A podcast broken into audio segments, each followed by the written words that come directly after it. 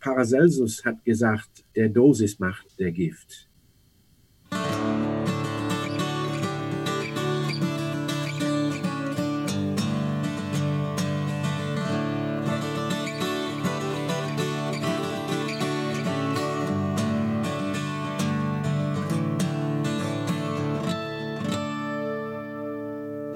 Einen wunderschönen guten Tag miteinander. Hier ist Krautner mit Kaspar. Und David. Hallihallöchen. Hallo, hallo. Wie geht's euch? Schön, euch zu sehen, zu hören. Zu hören wohl eher. Ich wollte gerade sagen. ähm, ist nichts mit sehen. Ja. In dieser Folge wird es unter anderem um Sekundärmetabolite gehen. Kurz gesagt, das sind äh, pflanzliche Inhaltsstoffe, wie ihr sie vielleicht aus dem Alltag kennt oder auch nicht. Das alles werden wir mit unserem Experten besprechen, aber auch zu zweit, wie immer. Und gern auch mit euch, wenn ihr Fragen dazu habt. Und als allererstes, wie immer, unsere Lieblingskategorie, die Lieblingsgerichte der Woche. Njam, njam, njam. Kaspar, was hast du so gekocht? Ich habe gekocht einen äh, Fenchelsalat und zwar einen Fenchelsalat mit Pecorino und äh, Chicorée, den man dann wahlweise lecker anrichten kann mit gerösteten Pistazienkernen oder wenn man etwas günstigeres haben will und was auch immer noch nicht besonders günstig ist, ist dann trotzdem äh, das mit Pinienkernen zu machen. Lecker. Schmeckt sehr gut und wird dann einfach mit so ein bisschen Marinade äh, mit Zitronensaft und ähm, äh, Honig und Senf gemacht. Das ist wunderbar, sehr, sehr lecker, sehr erfrischend und kann ich nur weiterempfehlen. Wow. Und dazu schmeckt besonders gut natürlich auch äh, aktuell zur Saison eine wunderbare Waldmeisterbohle. Waldmeisterbohle. Ja, so ein Maigetränk, habe ich mir sagen lassen. Ne? Ja, na klar. Ich meine, wir waren auch schon unterwegs und haben doch schon über, ähm, äh, sag schon, ähm, Maiglöckchen wollte ich gerade sagen. Bärlauch. Bärlauch, ja, danke schön. Das heißt übrigens auch die Folge, Inglorious Bärlauch, deutet darauf hin, manche mögen ihn, manche nicht. Wir wissen ja schon, hier Nathalie von Meine Ernte war nicht so begeistert von Bärlauch, aber dafür von allem anderen, was so kreucht und fleucht und blüht und wächst. Und ähm, aber kurz zu deinem Essen. Wusstest du eigentlich, dass Fenchel die Arzneipflanze 2009 war? Nee. Doch. Ist ja ein Ding. Ist schon seit der Antike eigentlich bekannt, dass Fenchel, ähm, ein Doldengewächs im Grunde, äh, heilende Eigenschaften hat. Zum Beispiel hat es Vitamin C und zwar ungefähr fünfmal so viel wie Zitronen oder Orangen. 250 Milligramm pro 100 Gramm Frischgewicht. Also ich habe noch nicht so oft 100 Gramm Fenchel einfach so in mich reingestopft, aber soll viel mehr Vitamin C enthalten als zum Beispiel Zitrusfrüchte. Außerdem eben ätherische Öle, das ist genau das, was man immer riecht, wenn man Fenchel anschneidet. Vielleicht auch äh, so ein Fenchel-Anis-Kümmeltee, den kennt man auch. Besteht lustigerweise auch aus drei verschiedenen Doldenblütlern. Anis, Kümmel, auch Doldenblütler und auch sehr, sehr, ähm, ja, haben einen charakteristischen Geruch, was wieder an den Inhaltsstoffen liegt, auf die wir nachher zu sprechen kommen. Und hat irgendwie nicht so das richtig gute Image irgendwie. Fenchel, ne? Fenchel nee. Ich weiß nicht warum, aber ich kann euch sagen, in der Kombination schmeckt wirklich mega, mega gut. Auch ja. mit dem Chicorée, der ist eigentlich auch ja. nicht so unglaublich beliebt. Also ich glaube, vielleicht rümpfen jetzt viele die Nase, aber es schmeckt wirklich äh, extrem gut. Und eben, so viel Vitamin C wusste ich auch nicht. Ich meine, ich wusste, was hatten wir letztes Mal? Grünkohl hat, glaube ich, auch so viel. Ja. Und Spinat auch, ne? Aber äh, das Fenchel auch so viel hat, da können wir uns die Zitrone, die man da reinpresst, ja wahrscheinlich eigentlich sparen. Skorbut kriegt ja, man auf jeden also Fall 100 nicht. 100 ne? Gramm Fenchel, da hast du, glaube ich, schon über, also ich glaube, 116 Prozent des äh, Tagesbedarfs an Vitamin C gedeckt. Also die perfekte Seefahrernahrung dann, ne? wenn man kein Skorbut kriegt. Ne? Also kennt ihr vielleicht auch noch Skorbut, ne? diese Krankheit, die Seefahrer früher gekriegt haben und man lange gerätselt hat, was das ist bis man dann äh, dem Ganzen auf die Spur gekommen ist und gemerkt hat, dass äh, den Leuten auf See, wenn die die ganze Zeit nur Pökelfleisch essen, Pökelfleisch. Äh, dass denen dann irgendwie äh, was fehlt. Und ähm, ja, das äh, hat man dann irgendwann erkannt, dass das Vitamin C ist. Ne? Genau. Aber hier ein negatives Image von Fenchel. Ich habe auch gelesen, dass das Bundesinstitut für Risikobewertung, also BFR, ähm, Fenchel untersucht hat aufgrund anderer Inhaltsstoffe, nämlich dem Estragol und Methyleugenol, was wohl Wirkung auf Schwangere haben soll und auf den Hormonhaushalt. Deswegen gerade weil Schwangere wohl viel Fencheltee trinken, gibt es da Auflagen, äh, wie hoch der Gehalt an Fenchel tatsächlich in diesem Tee sein darf und ähm, auch Empfehlungen über ein bestimmtes Maß, zum Beispiel irgendwie drei Tassen Tee am Tag, nicht hinauszugehen. Abgefahren. Also da kann man quasi sagen, es kommt auf die Dosis an, was später vielleicht nochmal wichtig wird. Ja, ganz genau. Und äh, das ist auch im Prinzip so bei, bei dem Begleitgetränk, was ich jetzt vorgeschlagen habe, der Waldmeisterbohle, äh, ist das äh, im Prinzip ganz ähnlich, ne? weil äh, das, was diesen Geruch vom Waldmeister auszeichnet, das sind ja auch äh, pflanzliche Inhaltsstoffe, mit denen wir uns hier in unserer Forschung auch maßgeblich befassen, nämlich äh, Kumarine bzw. das Kumarin. Und äh, interessanterweise verströmt sich der oder wird der Geruch ja eigentlich erst dann verströmt, wenn die Pflanze so ein bisschen welkt oder kaputt geht. Und das mhm. ist auch ein Phänomen, was wir uns hier auch im, im Labor angucken, ne? weil in der Pflanze ist, ist, der, ist dieses Kumarin an einen Zucker gebunden. Ja. Und erst wenn die Pflanze kaputt geht, dann kommt das Enzym mit diesem Kumarinzucker zusammen und spaltet den Zucker ab und dann hat man eben diesen charakteristischen leckeren Geruch vom Waldmeister genau. und auch die Wirkung des, die pharmakologische Wirkung des Kumarins, die erstmal so ein bisschen belebend ist, aber auch nur bis zu einem gewissen Punkt und deswegen gibt es da auch ganz klare Richtlinien, wie viel in einem Kaugummi oder wo auch immer ja. äh, drin sein darf. Richtlinie oder so, ne? Gilt ja auch für Zimtsterne und so weiter. Ja, absolut, ja, genau, ja, genau richtig. Und ich meine ansonsten, ich, ich meine, wer mal Maibohle richtig klassisch getrunken hat, ich meine, die Variante, die ich heute hier vorschlage, die kann man entweder wahlweise äh, ohne äh, aber auch mit Alkohol machen. Äh, mhm. gerne einfach mal so ein etwas welkeres Bündchen nehmen, in Apfelsaft hängen und dann kann man es hinterher mit Mineralwasser, Zitronensaft ein bisschen aufpeppen, um es ja. nicht alkoholisch zu haben. Und man kann es aber natürlich auch mit einem mit ein bisschen Alkohol extrahieren, hinterher schön in einem äh, Perlwein Lecker. genießen. Ne? Ist auch, Pikolöchen. So ist es, ja, genau, das Pikolöchen. Am besten äh, in der Bahn zu genießen, wenn man wieder Bahn fahren darf im Abteil. Seinen Freunden oder Freundinnen auf dem Weg ja. äh, zum, äh, zum Musical. Genau. Falls ihr nicht wisst, wie man Waldmeister erkennt. Also das ist ja, es sieht im Grunde aus wie dieses Klettenlabkraut, was man seinem Kumpel immer mit einem wohlwollenden Rückenschlag hinten dran klebt. Ne? Diese Pflanze, die so richtig äh, feste an, an Klamotten auch hält, die sieht so ähnlich aus, ist auch dieselbe Pflanzenfamilie.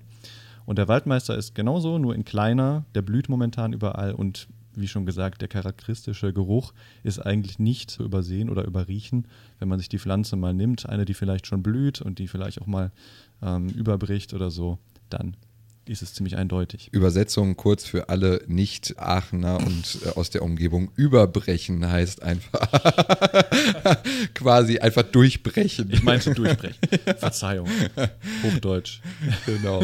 Nee, ist super und blüht sehr schön, ist im Wald ähm, und ist ein wunderschöner Bodendecker für den Garten auch. Also an schattigen Plätzchen und ähm, ganz, ganz tolle Pflanze. Was hast du denn so gegessen und wie hat es so geschmeckt? Also, es schmeckt immer alles gut, was ich koche. Ah. äh, diese Woche gab es einen, ich hatte Lust auf einen Burger, aber nicht auf Fleisch, sondern irgendwie so einen Fleischersatzburger. Und ich habe mir einen Portobello-Burger gemacht. Das ist quasi so ein Riesenchampignon. Und dazu gab es selbstgemachte Süßkartoffelspalten. Sehr zu empfehlen. Mm, das klingt wirklich sehr gut. Äh, ich ich habe jetzt mit Portobello eigentlich nur direkt was verbunden, nämlich wunderschönes, äh, kristallklares Wasser. Da kann man wahrscheinlich auch lecker diesen Burger essen, weil da habe ich mal Urlaub gemacht in Portobello. Wo ist denn das? Italien? ja, nee. wunderbar, genau, ja. richtig geraten. Äh, so. Portobello, äh, Nordküste von Sardinien. Dann heißt es wahrscheinlich Portobello. Ja, es ist auf jeden Fall ähm, sehr, äh, sehr schön da. Das kann ich nur weiterempfehlen. Mhm. Und insofern hat mich das, das Gericht direkt begeistert, weil ich daran gedacht habe und so, so ein bisschen bisschen dieses Urlaubsfeeling direkt Verstehe. hatte. Das war sehr, sehr angenehm. Oder ich wusste, dass Portobello dieser Riesenchampignon ist, den ich aber auch schon mal gesehen habe. Wird der gefüllt oder ist der einfach nur Kann man machen, oder? aber in dem Fall würde er einfach nur mit so einer Marinade eingestrichen und schön heiß in den Ofen gelegt und dann wird daraus eigentlich so eine Art Patty und dann kann man den auf den Burger legen. Weißt du was zur Kulturgeschichte des äh, Portobello Burgers? Ist der aus einer, ähm, ähm, ich sag mal, Hinterhof Muttergenese hervorgegangen. Nee, also ich weiß nicht so viel darüber, vielleicht auch, weil Pilze keine Pflanzen sind. Vielleicht auch mal interessant zu erwähnen für ja. manche Menschen ähm, oder für unsere Hörerschaft.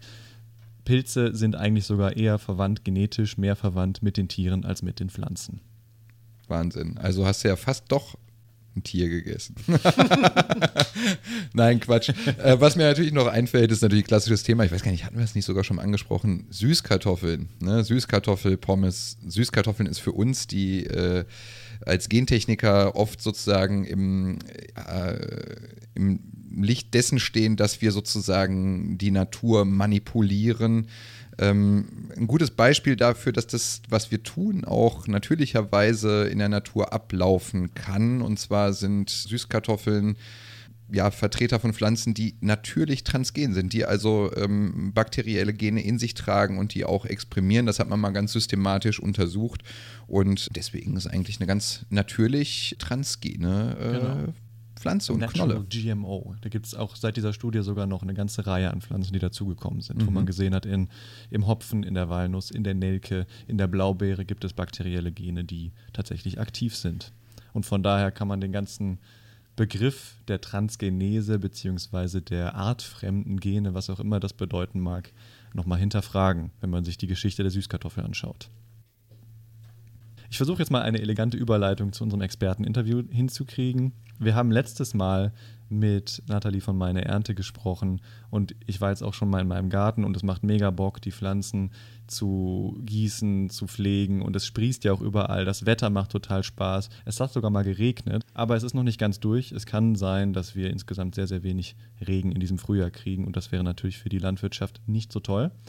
Dennoch, die Natur sprießt, man hat Spaß draußen zu sein und zum Beispiel, wer Kräuter auf dem Balkon hat und die Bienen kommen und es blüht und es riecht, der weiß genau, wie Sekundärmetabolite riechen. Ne? Also der Duft ist in der Luft, die Blüten gehen auf. Und wo wir gerade bei diesen Sekundärmetaboliten sind, haben wir uns den besten Ansprechpartner in unserem Dunstkreis gesucht, den wir finden konnten. Und das war Professor Alan Sluzarenko. Hier kommt das Interview mit ihm.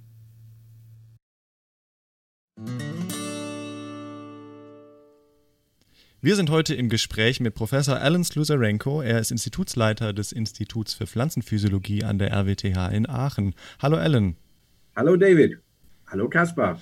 Also, ähm, wir fangen wie immer mit einer Hörerfrage an, bevor wir dazu kommen, was du eigentlich für einen reichen Erfahrungsschatz und äh, eine Erfahrung mit Sekundärmetaboliten hast. Und die erste Hörerfrage, die wir bekommen haben, ist von Eva aus Magdeburg und sie lautet, Warum brennen frisch geschälte und geschnittene Zwiebeln eigentlich so in den Augen? Kannst du uns dazu was sagen, Alan? Ja, das ist eine sehr gute Frage eigentlich. Und ähm, da steckt sehr viel Phytochemie dahinter. Also da ist ein Enzym in der Zwiebel. Enzyme katalysieren Reaktionen in der, in, in, in der Zelle. Und da ist ein Substrat für dieses Enzym. Und mhm. die sind getrennt voneinander. Und wenn der Zwiebel geschnitten wird oder beschädigt wird, dann mischt sich das Enzym mit dem Substrat und da bildet sich ein kleines Molekül, der ist flüchtig und äh, äh, das macht die Augen tränen. Und was interessant ist, ist, das ist bei der Zwiebel so, wenn Sie andere Alliums, andere Zwiebelgewächse, also so wie Knoblauch zum Beispiel, mhm. schneiden. Knoblauch hat dasselbe Enzym, aber es hat ein anderes Substrat. Und dieses Substrat macht dann eine Verbindung, die wir später auch erwähnen können. Diese Verbindung heißt Allicin. Und der einzige Unterschied zwischen diese Substrate für, äh, also das Enzym ist dasselbe, die Alienase in Knoblauch und in Zwiebeln. Mhm. Aber der Substrat ist anders. Da ist eine kleine C3-Teil, also drei Kohlenstoffatome zu diesem Molekül. Mhm. Und bei der ähm, Knoblauch ist eine Doppelbindung zwischen zwei der C-Atome am Ende dieser drei Stück. Und bei der Zwiebel ist es in der Mitte. Und das macht der ganze Unterschied. Dann bei der Abspaltung bildet sich bei der Zwiebel dieser, äh, äh, äh das ist ein, ein Aldehyd-Analog, ein sogenannter äh, äh Thial. Ähm, und das macht, dass die Augen tränen. Wow. Und bei der äh, Knoblauch tut es das nicht der hat andere Eigenschaften. Ja, also eigentlich, ähm, wir essen gerne äh, Lebensmittel mit schöner Geschmack und oft mit schönem Duft äh, und auch mit schöner Farbe. Ähm, und diese Eigenschaften von unseren pflanzlichen Lebensmitteln kommen von diesen sogenannten Sekundärmetaboliten. Also das sind, vielleicht sollten wir Sekundärmetaboliten auch ein bisschen erklären. Ja. Ähm, der Begriff ist ein bisschen unglücklich, weil es unpräzise ist, aber ähm, in, in Zellen von Tieren, von Pflanzen, von äh, äh, Insekten, Mikroorganismen gibt es viele, viele, viele Inhaltsstoffe, die immer wieder vorkommen. Also die Aminosäuren, die Proteine, die Nukleinsäuren und so weiter. Und die sind äh, zentral, primäre sogenannte Metaboliten, also Stoffwechselanteile. Äh, und da gibt es in viele Pflanzen, nur in ein paar Arten zum Beispiel, mhm. Verbindungen, die man sonst nicht überall findet. Die, sind, die, die, die Taxonomie, die Verteilung äh, ist eingegrenzt. Und äh, diese äh, Stoffe werden als Sekundärmetaboliten äh, oder manchmal ähm, Secondary Plant Products, sekundäre Pflanzeninhaltsstoffe genannt. Mhm. Äh, der Begriff ist nicht ganz glücklich, weil das erweckt den Eindruck, dass sie nicht wichtig sind. Und sie können sehr wichtig für, für das eine oder andere Organismus sein. Und oft werden sehr hohe Mengen von äh, das eine oder andere Sekundärmetabolit angehäuft. Also sie können äh, äh wohl für, für Abwehr, für Verteidigung, ähm, in Interaktion mit anderen Organismen, in der, in der Ökologie, der, der, Konkurrenz in der Umgebung, da können sie eine Rolle spielen, eine wichtige Rolle. Also schon überlebenswichtig. Mhm. So, aber wir begegnen äh, diese Stoffe überall. Äh, ich kann vielleicht ein paar ähm, Beispiele bringen. Das Sehr gerne. Ja. ja, wenn, wenn, wenn Sie eine Gurke schneiden, gibt es so eine typische Gurkengeruch. Ja? ja.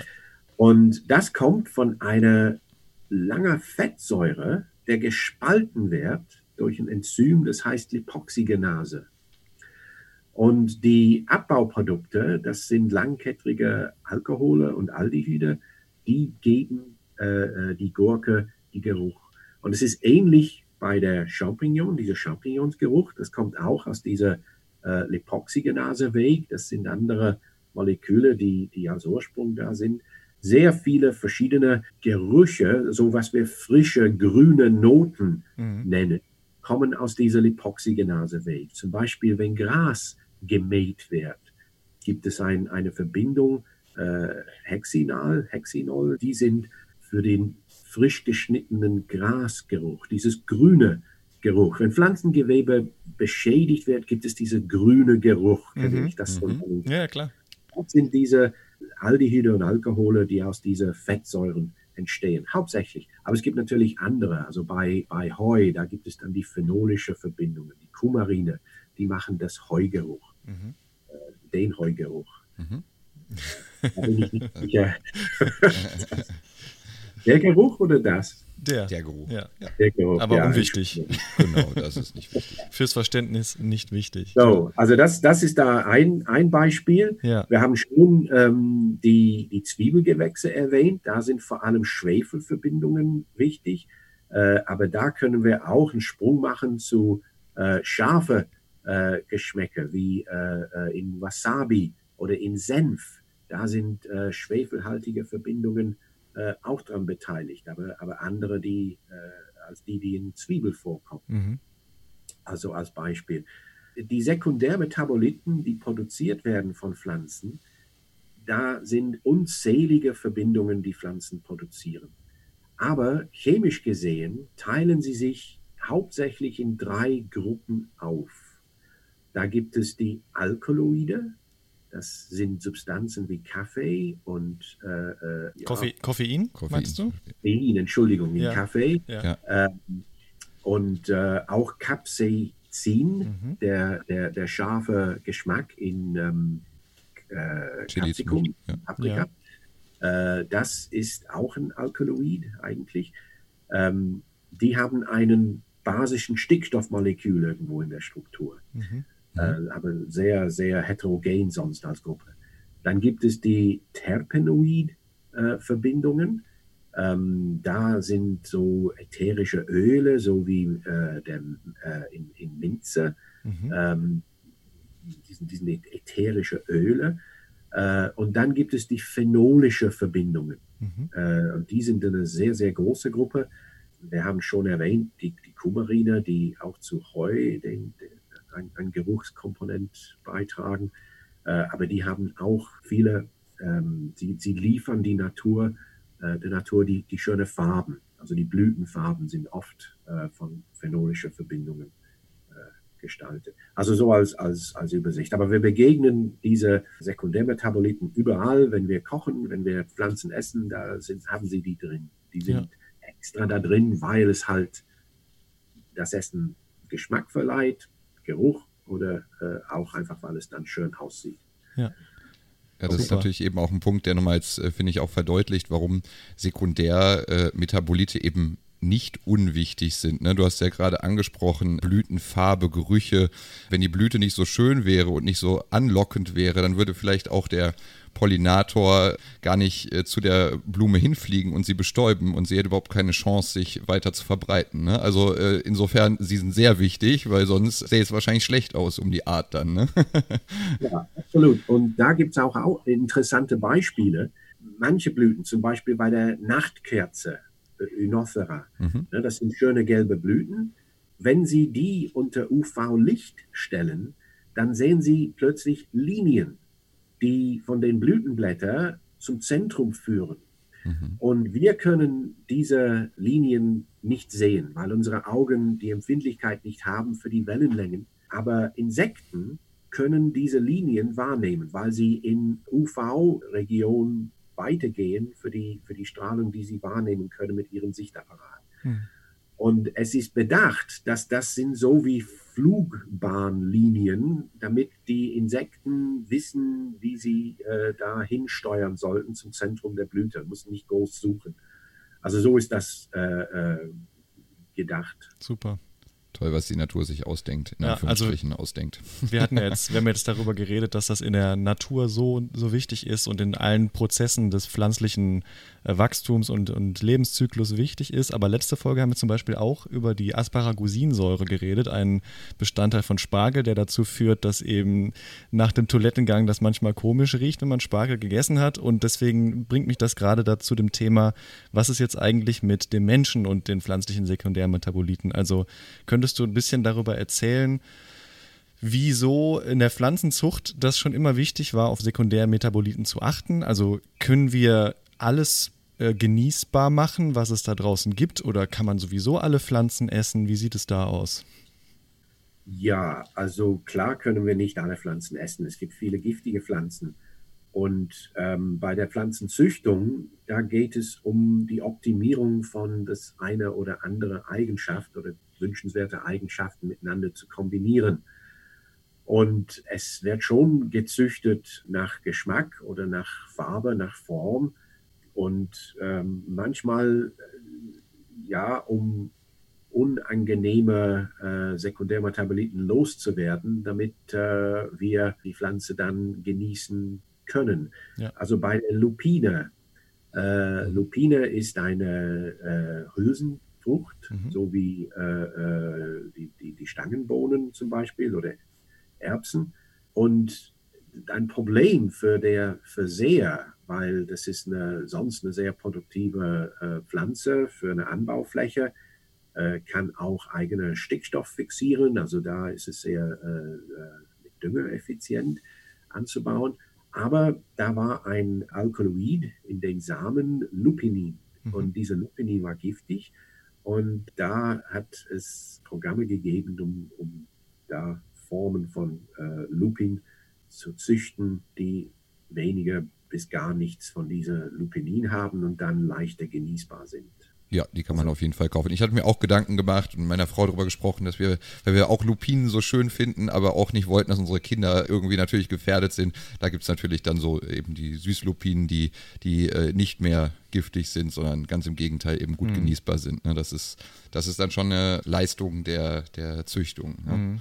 Ganz genau. Aber so gesehen ist das ein, ein Spannungsfeld, äh, dass der Mensch ja eigentlich schon immer versucht hat, Pflanzen genießbar zu machen, indem er sie gezüchtet hat, darauf hin, dass sie vielleicht weniger von einem giftigen Sekundärmetabolit enthalten und vielleicht von den gesunden, zum Beispiel Antioxidativen, was das heißt, kommen wir vielleicht auch gleich noch drauf, äh, dann behalten. Also ist es schon sehr interessant und da ist auch wieder die Frage, was ist eigentlich giftig, was nicht, was, was definiert ein Gift? Vielleicht kannst du uns darüber was erzählen.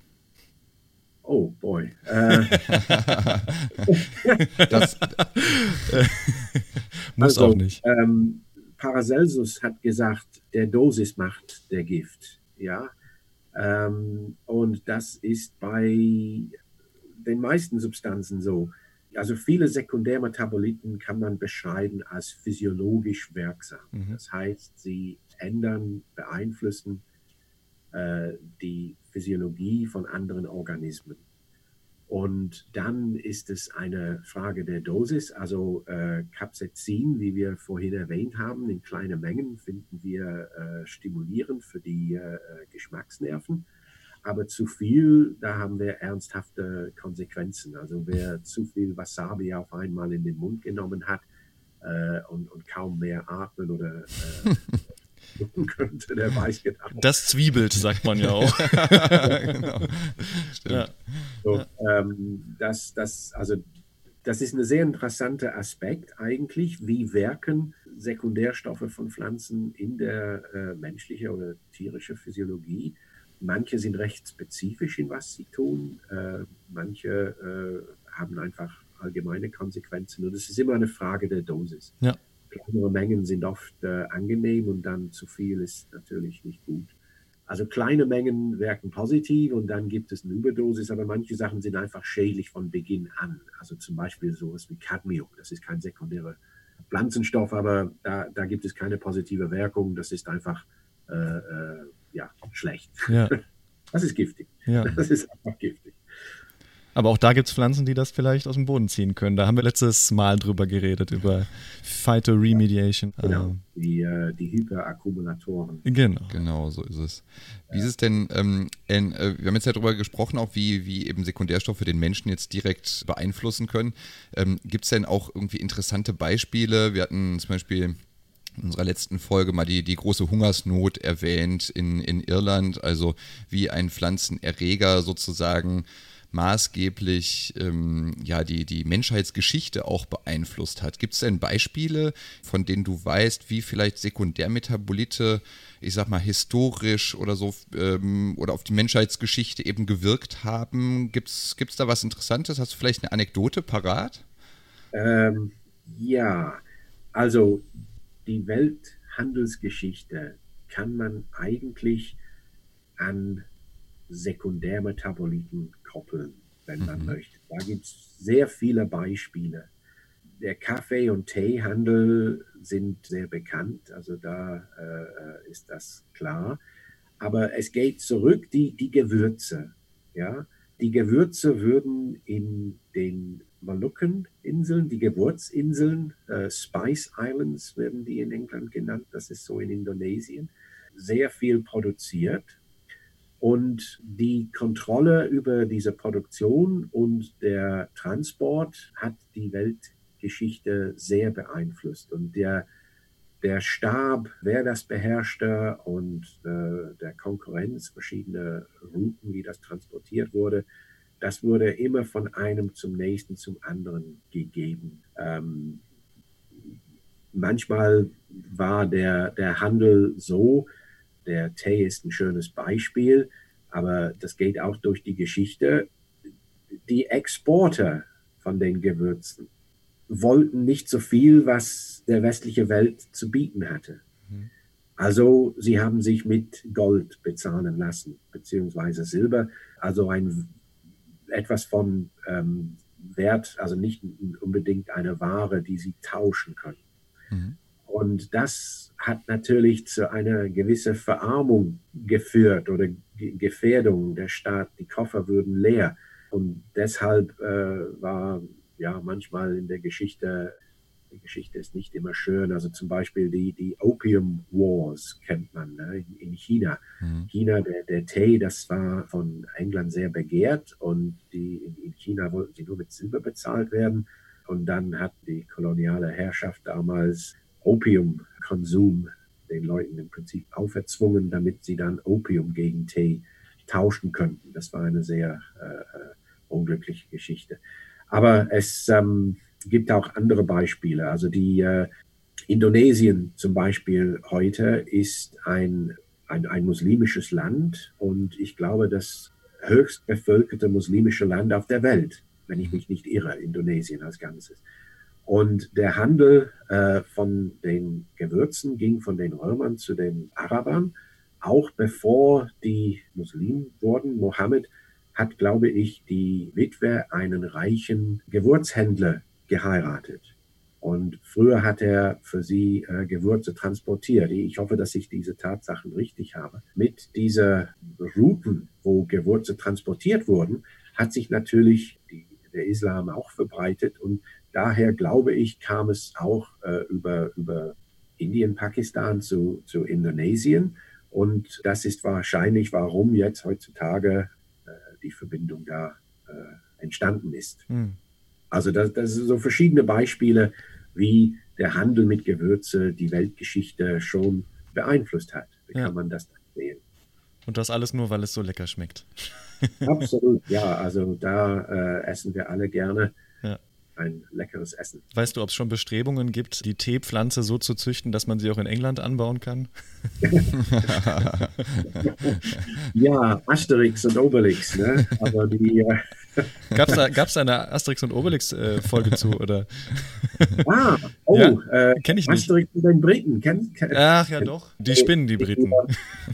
ja, die haben einfach heiße Wasser getrunken. Ja. Und äh, der äh, Obelix hat denen vorgeschlagen, dass sie Blätter, Asterix äh, Blätter drunter mischen. Und da war der Tee erfunden. Also da dachte ich, ja, da müssen wir das auch prüfen, ob die, die Details stimmen. Aber da, da in äh, Asterix ja. und Obelix. Ja. Super. Da hast du noch irgendwelche anderen interessanten Fakten für uns? Ja, also wir interessieren uns sehr für Schwefelverbindungen. Und Schwefelverbindungen sind in alle Lebensmittel. In, in den Zwiebelgewächse, da merkt man sehr stark diese, diese Gerüche und Geschmäcke, die sind alle Zwiebelverbindungen. Aber Zwiebelverbindungen gibt es auch in Bier, interessanterweise. Und da ist ein Effekt, wenn, wenn das vielleicht merken, das eine oder andere, wenn Sie grillen und Sie, es ist schön heiß und Sie, Sie schenken ein Bier in ein Glas ein und, und Sie beginnen es zu trinken. Und irgendwie gibt es einen leichten Nebengeschmack. Es schmeckt nicht ganz, wie es sein sollte. Und dieser Nebengeschmack, das ist der sogenannte Lichtgeschmack das bei Bier äh, entstehen kann. Mhm. Und was das ist, da gibt es der Hopfer, diese Hopfenbitterstoffe. Und die haben keine Schwefel drin, aber die Bitterstoffe in der Würze, äh, das sind so Alpha-Säuren, also lange Säuren, und sie isomerisieren äh, in, in, in, der äh, Würze kochen bei der Bierproduktion. Mhm. Und andere Verbindungen, die aus der Gerste kommen und so, die, die, die schwefelhaltig sind, da kann das in Licht zu einer sogenannten freien Radikalreaktion kommen. Und da bildet sich eine Substanz, der heißt, das ist ein ganz komplizierter Name, 3-Methyl-2-Butene-1-Thiol. Also das ist eine schwefelhaltige Verbindung und der entsteht im Licht und das ist sehr, sehr geschmacksintensiv. Der Geschmacksschwellenwert liegt bei 7 Nanogramm pro Liter. Also wow. Nanogramm ist 10 hoch minus 9 nach dem Punkt, also 9, 9 Nullen nach dem ja. Dezimalpunkt von einem Gramm. Also ganz, ganz klein, 7 Nanogramm pro Liter.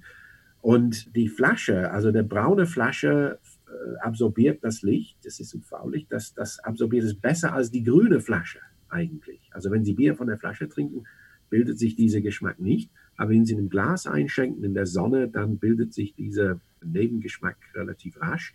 Und da dieser Stoff so geschmacksintensiv ist, kann man das sehr leicht feststellen. Aber es war nicht leicht, die Struktur festzustellen. Also identifiziert wurde das schon im, im 1800 und was weiß ich, aber ich glaube, die Struktur war erstmals 1920 ähm, charakterisiert. Ja. Super. Aber schon im 19. So. Jahrhundert hat man dann erkannt wahrscheinlich, dass man Bier besser in farbige Flaschen abfüllt als in durchsichtige wahrscheinlich, ne? Ja. Wahnsinn. Genau. Spannend, ja, super. Sehr interessant. Ja, ich habe sogar, ich habe letztes Wochenende, man muss sich ja zu helfen wissen in diesen Zeiten, wo keine Veranstaltungen stattfinden, habe ich ein Online-Bier-Tasting gemacht. Da bringen Leute einem Bierflaschen vorbei, verschiedene Sorten und habe dann eben auch äh, mir jemanden bei YouTube angeguckt, der mir diese Biersorten erklärt hat und gesagt hat, was ich da alles rausschmecken soll.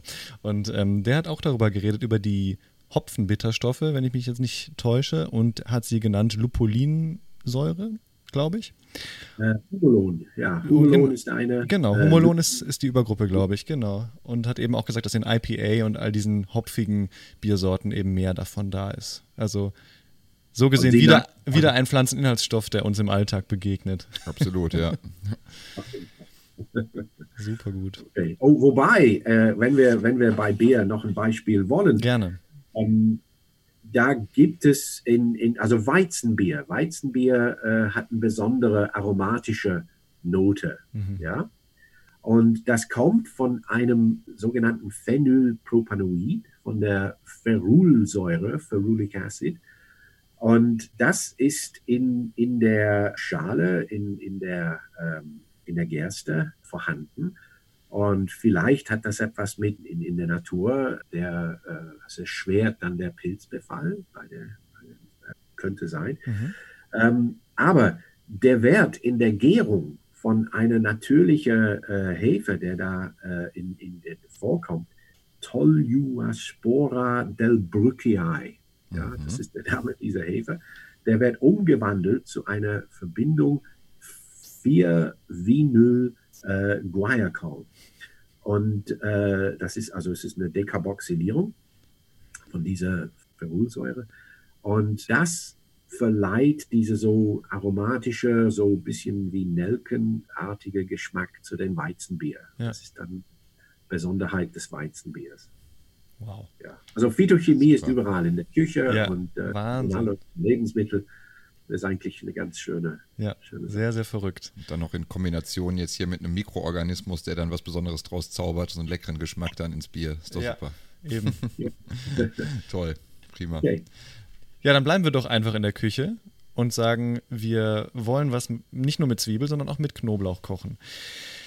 Du arbeitest jetzt schon, ich, man kann bestimmt sagen, Decades, Jahrzehnte mit Knoblauch, oder? Also ja, unsere erste Paper war, glaube ich, 2004, also 16 Jahre. Ja, okay. Ja, gut. Dann erzähl uns doch mal, wie es dazu kam. Also, wie kamst du zu den Sekundärmetaboliten und zum Knoblauch im Endeffekt? Ja, also zu den Sekundärmetaboliten als solche, ja, äh, okay, also weil, ja, gut. Als ich an der Uni war, hatten wir einen Kurs äh, Phytochemie. Und das habe ich besucht und da hatten wir dann ein Blogpraktikum, das war sehr schön. Da kam ein Gastprofessor von the Royal Botanical Gardens in Kew. Mhm. Und sie haben dort ein Chemotaxonomie-Labor, weil wir haben vorhin erwähnt, dass viele dieser Sekundärstoffe sind begrenzt in ihrer Verteilung. Und da kann man das dann auch nützen, um Verwandtschaften zwischen Organismen herauszukriegen. Wenn man die Analytik macht, dann kann man sehen, aha, diese äh, gruppieren und so weiter. Und das war Professor Tony Swain, der war derzeit ein ganz berühmter Phytochemiker. Und ich hatte das Glück, da war ein Platz, das er stiftete, jedes Jahr im Sommer, in der, in der Sommerpause zwischen den Semestern, für jemanden, um in dieser Chemotaxonomie-Labor in, in Kew Gardens zu arbeiten. Und ich hatte das Glück, dass ich da in, in Kew Gardens für sechs Wochen arbeiten dürfte in, in diesem Labor. Und meine Aufgabe damals war es, die Fahne überall, die verschiedene Fahne in, in all den verschiedenen Familien, äh, Gattungen, äh, verschiedene Arten von Fahne zu ernten, so Blätter davon, und dann die phenolische Verbindungen zu extrahieren. Und sie waren an eine bestimmte Gruppe von Verbindungen bei dieser äh, äh Phenole interessiert. Und das Schöne bei phenolischen Verbindungen ist, ist, dass sie fluoreszieren unter UV Und der Fluoreszenz ist auch ähm, kennzeichnend, also blau oder, oder grünlich. Äh, und da, wenn man das mit Ammoniumduft, äh, Ammonium äh, äh, äh Vapor äh, perfusiert, dann ändern sich manchmal die Farben und so. Man kann die dann sehen. Mhm. Und ich habe dann diese zusammengestellt, also zumindest qualitativ, was wo vorkam. Wann war das, wenn ich fragen darf? 1975. So, das was, haben, was haben wir da gemacht? wir, wir war, noch nicht viel.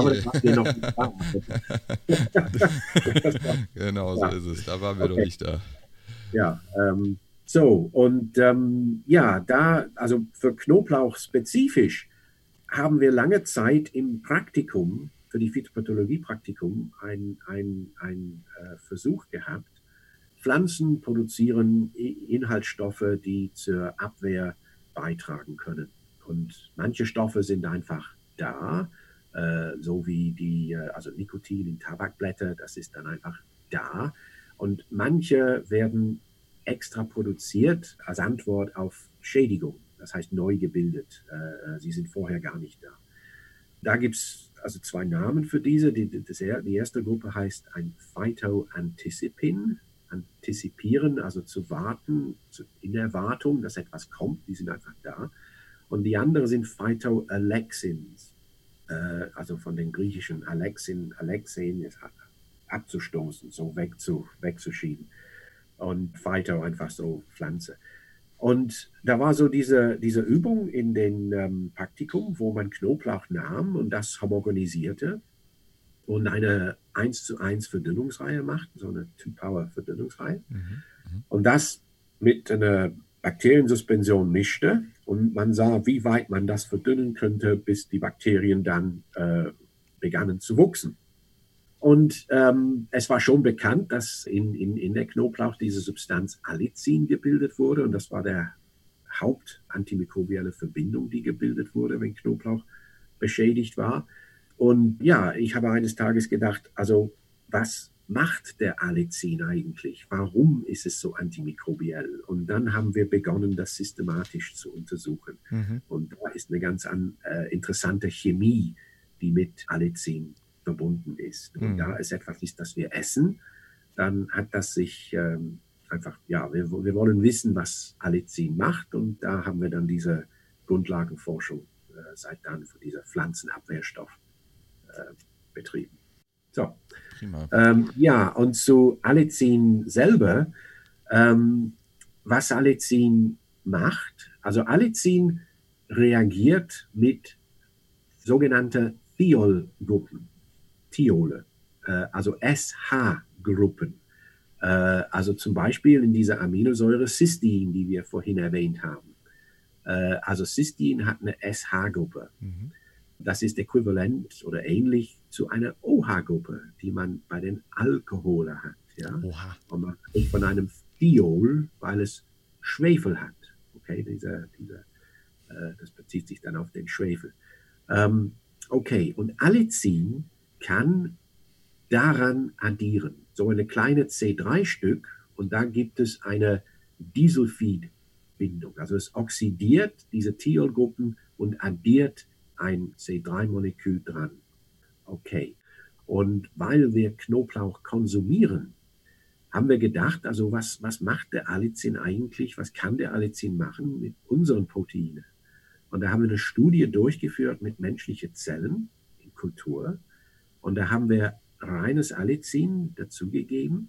Und innerhalb von zehn Minuten haben wir gefunden, dass 323 Proteine wurden, also ich, ich nenne es mit dem Fachbegriff, S-Thioallyliert. Das heißt, diese Allelgruppe, diese C3-Gruppe über ein Schwefel an der Thiolgruppe addiert. Innerhalb von zehn Minuten. Und unter anderem waren da sehr viele Proteine, die für äh, den, den Zytoskelett wichtig sind. Da waren äh, Proteine in alle verschiedene Gruppen mhm. äh, in, in, dem Stoffwechsel. Und da gibt es einen Hinweis, das ist eine reversible Reaktion von den Proteinen. Da, da werden Proteine die Thiolgruppen werden geschützt von Überoxidation. Okay. Also das, ähm, so, so, so macht alles ja. Das ist sehr interessant. Wir essen Knoblauch. Und Knoblauch ist bei uns, äh, also wir kennen alle den äh, Knoblauchatem am nächsten Tag.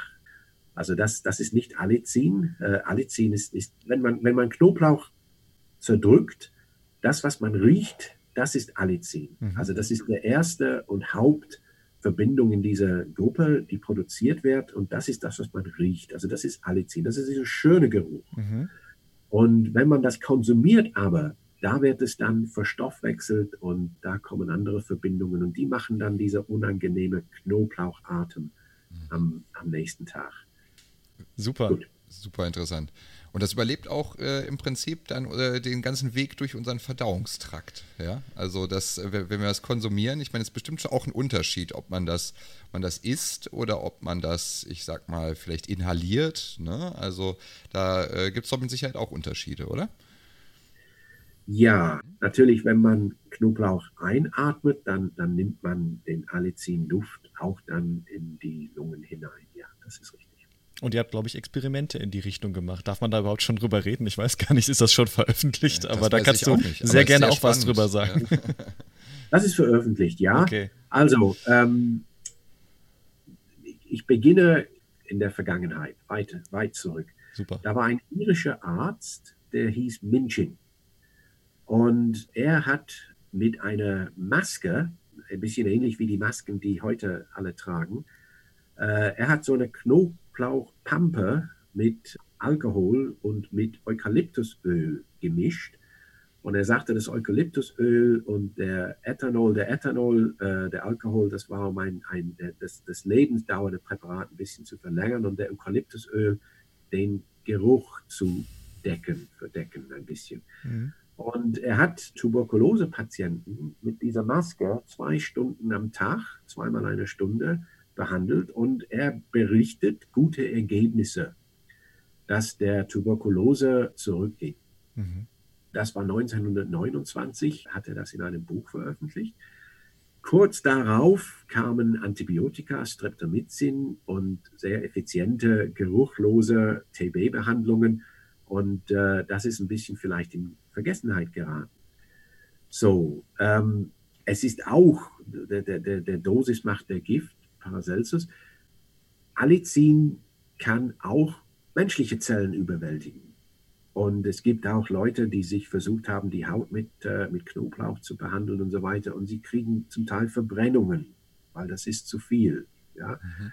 Also da muss man vorsichtig sein mit allen Sachen bei Menschen. Also ich will jetzt überhaupt niemanden anstiften, zu versuchen, sich selbst mit Knoblauch zu behandeln in irgendeiner Weise, weil äh, ist nicht unbedingt zu spaßen. Also da muss alles in der Wissenschaft gut belegt sein und da muss man dann Methoden finden, die effektiv sind und nicht gefährlich. So, das gesagt, komme zurück zu das, was du gesagt hast, Kaspar. Ja. ja, also wir haben auch untersucht und gefunden, dass viele, da gibt es im, im, im, Klinikum hier der äh, Streptokokken-Referenzzentrum, wo sie auch klinische Proben von Lungenentzündungen Patienten bekommen und so weiter. Und sie, sie machen so die europäische Referenzzentrum. Und äh, wir haben getestet und wir haben gefunden, dass Allicin sehr wirksam ist gegen viele Krankheitserreger, die, die ähm, also Lungenkrankheiten, Pneumonie verursachen können.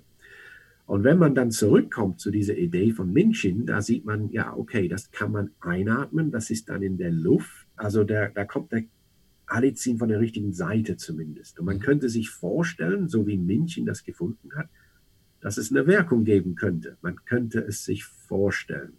Okay. Aber wie, wie geht man weiter?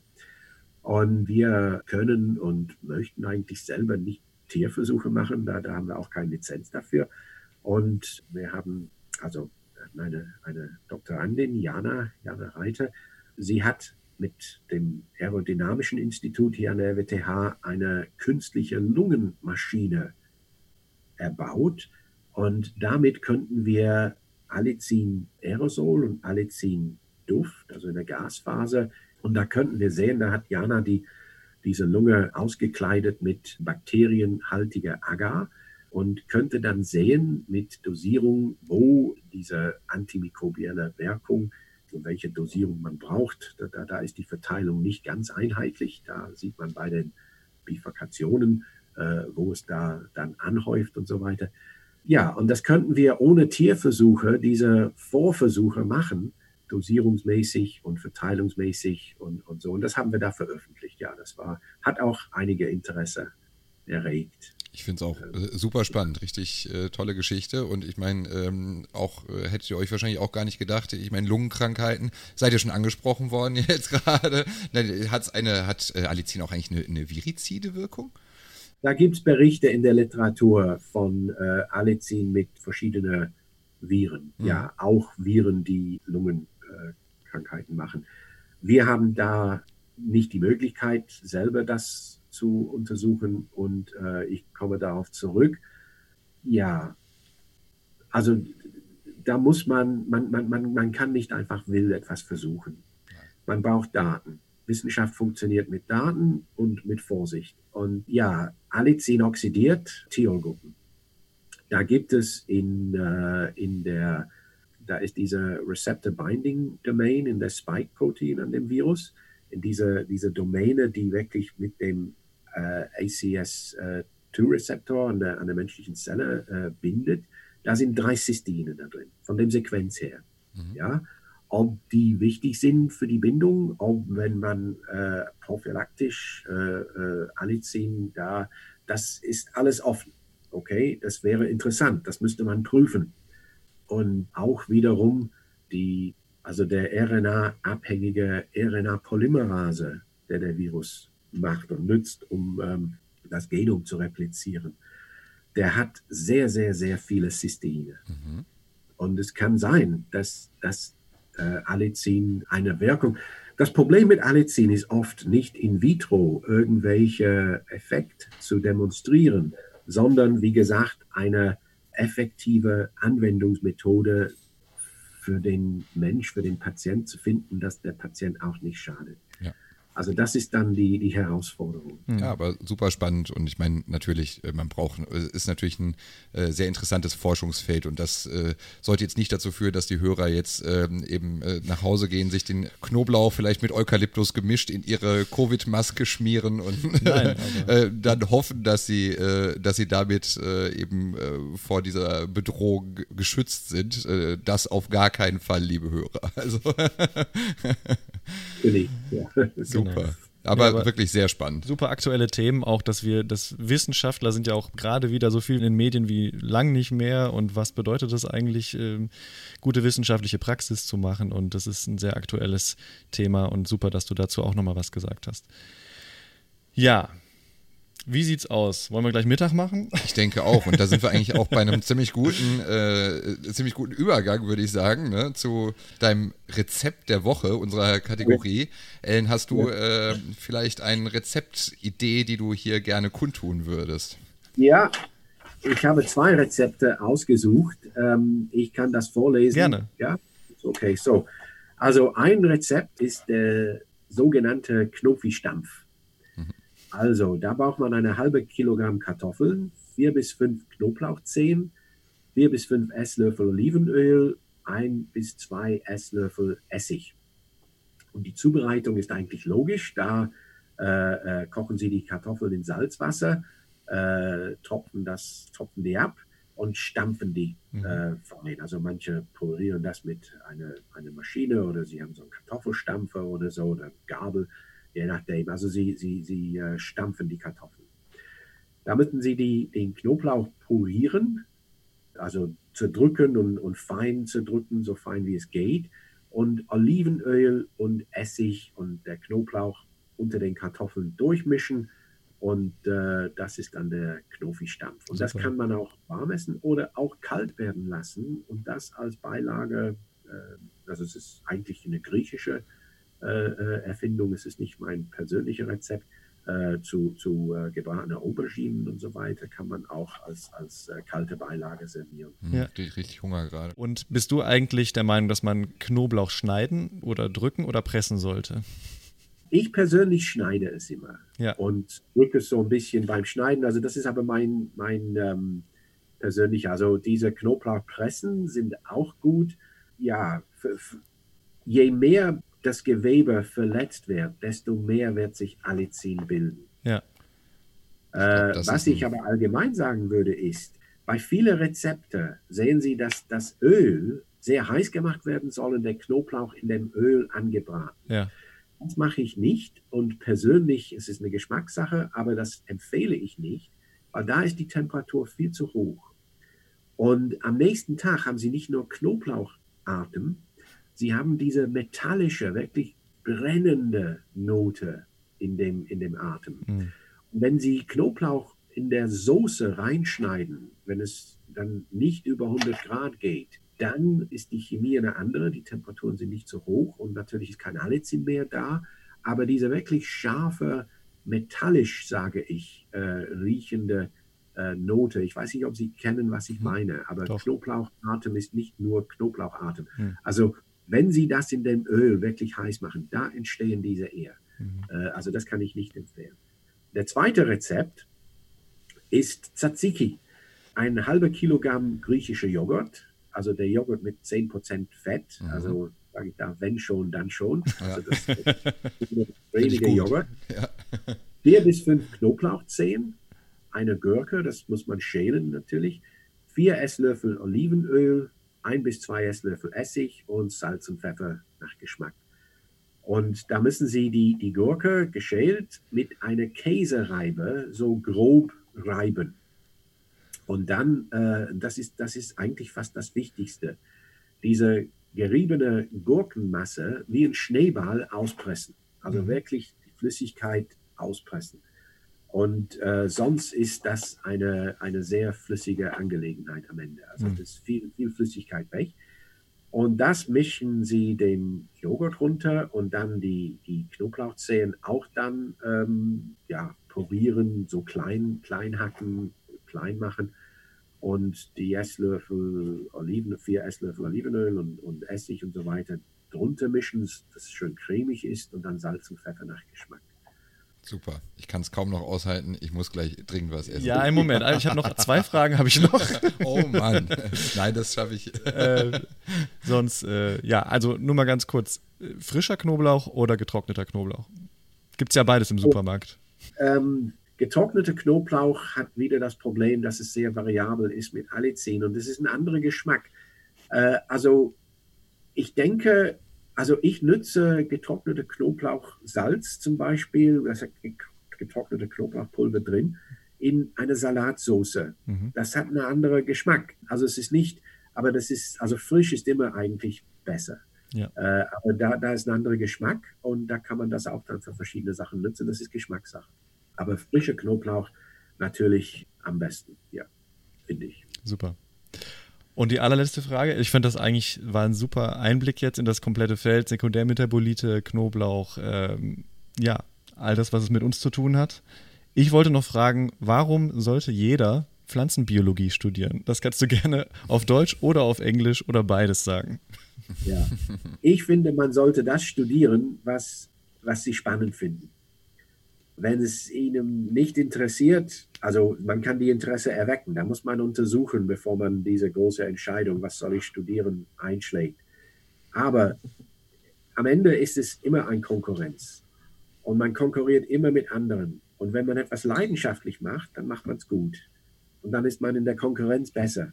Also äh, wenn Sie glauben, nee, das wäre vernünftig, das muss ich studieren, dann kriege ich einen Job und einen guten Gehalt und so weiter, und es ist langweilig und sie schlagen sich durch und dann am Ende gibt es 50 anderen, die es äh, leidenschaftlich gemacht haben. Da ist die Konkurrenz nicht gut. Immer das, was sie leidenschaftlich machen, machen sie am besten. Und ja, das ist, warum man studieren soll, was man gerne hat. Und ja, Pflanzen sind natürlich sehr spannend und interessant. Und deshalb, wenn man die Interesse hat, soll man die studieren. Finde ich ein super Schlusswort. Ja. Prima. Vielen Dank, Alan. Vielen, vielen Dank für das tolle Gespräch. Dankeschön. Ja, das war unser Gespräch mit Alan. Ich möchte an dieser Stelle kurz sagen, äh, sorry für den Sound. Wir sind ja auch in Bunkerzeiten jetzt gerade und suchen uns unsere Nischen, wo wir in Ruhe produzieren können, aufnehmen können. Und das geht nun mal nicht immer in einem Raum. Und deswegen war der der Sound so wie er war. Ich hoffe, es war alles verständlich und ihr könnt uns natürlich weiter eure Fragen schicken. Wenn ihr an Ellen Fragen habt, bitte gerne meldet euch bei uns und wir leiten sie dann entsprechend weiter. Ich finde, das war wieder sehr inspirierend, einfach zu sehen, in was für Lebensbereiche eigentlich unsere Pflanzeninhaltsstoffe, unsere Sekundärmetabolite überall reinspielen. Also wir haben jetzt nur angesprochen, Nikotin natürlich für manche Leute, Lupuline in unserem Bier, Capsaicin in den Chili-Pflanzen, in den Paprikas. Was es ja noch gibt, ist ähm, Aromen, Extrakte, alles Mögliche, was, was wir auch tagtäglich benutzen und vielleicht gar nicht mal so bewusst uns nicht so bewusst ist, dass das aus Pflanzen kommt.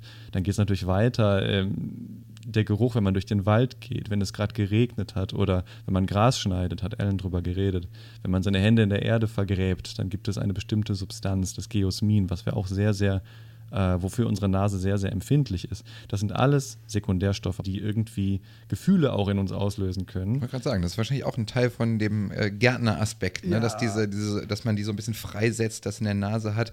Und eben dieser Geruch von gemähtem Rasen, ne? Mhm. da das, das löst bei mir auch echt eine Menge Assoziationen aus. Es ist einfach irgendwie total positiv besetzt. Das ist richtig cool. Ja. ja. Geht hin bis zu Substanzen, die nicht nur Gefühle auslösen, sondern tatsächlich auch psychoaktiv werden können. Also beispielsweise das Tetrahydrocannabinol. Auch bekannt gerade hier in der Grenzregion natürlich besonders bekannt. THC, genau. Genau, es gibt das Ganze natürlich auch in, in, in Light. Ne? Es gibt zum Beispiel auch die, die Alkaloide aus dem Kakao zum Beispiel. Ne? Theobromin zum Beispiel ne? ja. und Theophyllin. Und mit Tee und Kaffee haben wir natürlich dann auch unser Koffein, da ja. haben wir auch kurz drüber gesprochen. Also eine Fülle von ja, Wirkstoffen, die uns irgendwie im Alltag begleiten und uns irgendwie einen gewissen Benefit bringen, ne? indem wir vielleicht ein bisschen, äh, weiß ich nicht, ein bisschen wacher sind ja. und äh, ja, genau, auch eben die Dosis macht das Gift, ne? Vielleicht auch unter Umständen halt nicht nur positive Bewir äh, Wirkungen haben, sondern wenn man dann zu viel davon hat, eben auch dafür sorgen, dass man Kopfschmerzen bekommt. Ne? Richtig. Das ist nicht nur beim Alkohol so. Ja, es gibt eben viele, viele Substanzen, die eben gut äh, äh, nutzbar sind. Halt eben auch zum Beispiel, wenn man, Ellen hat das ja gerade angesprochen beim Knoblauch, ähm, dass man den schon ja, seit langen, langen Zeiten eigentlich versucht hat zu nutzen, wie dieser Arzt, den er erwähnte, der den Knoblauch in diesen Masken äh, versucht hat einzusetzen, um Lungenkrankheiten, Tuberkulose zu kurieren. Und so hat man das natürlich ja überall auf der ganzen Welt, in allen Bereichen, äh, alle möglichen Völker haben versucht, aus Pflanzen Extrakte zu gewinnen und die zu nutzen.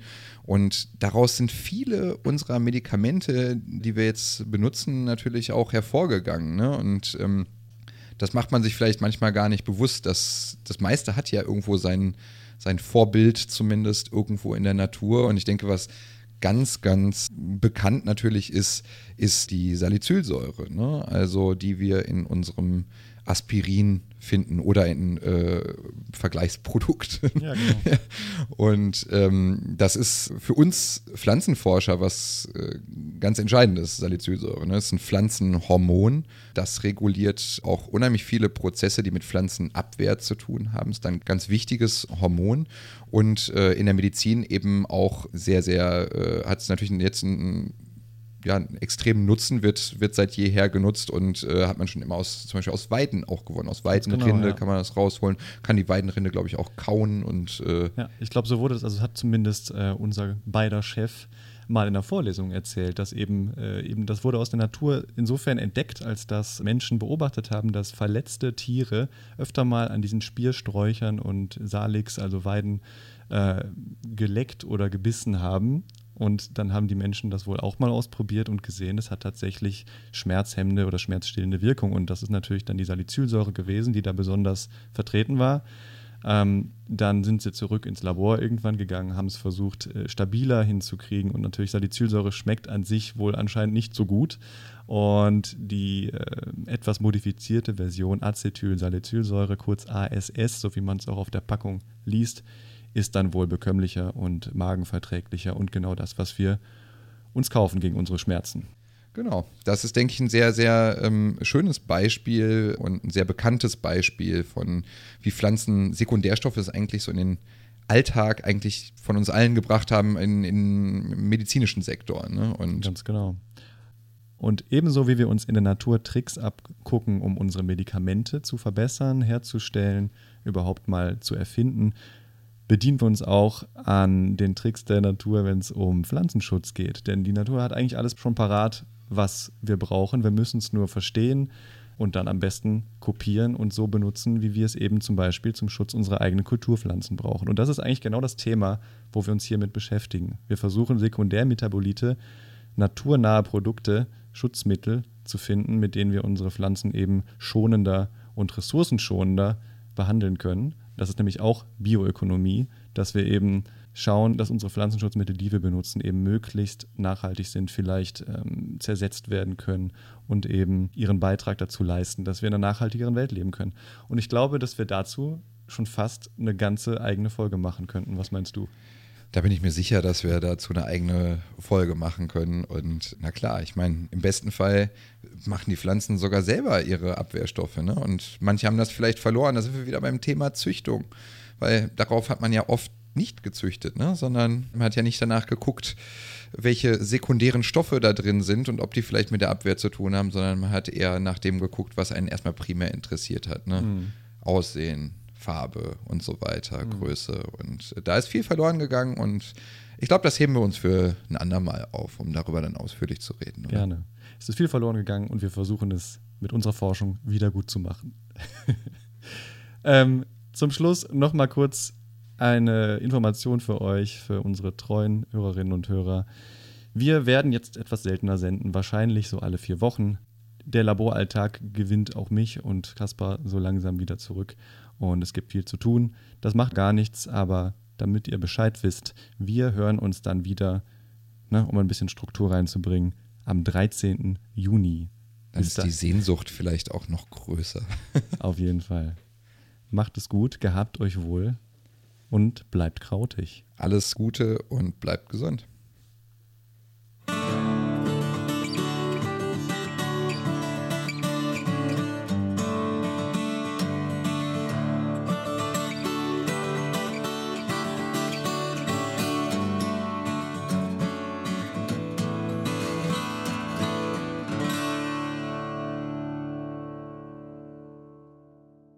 Krautnah ist Teil des Hochschulwettbewerbs im Rahmen des Wissenschaftsjahres 2020 und wird gefördert von Wissenschaft im Dialog und dem Bundesministerium für Bildung und Forschung.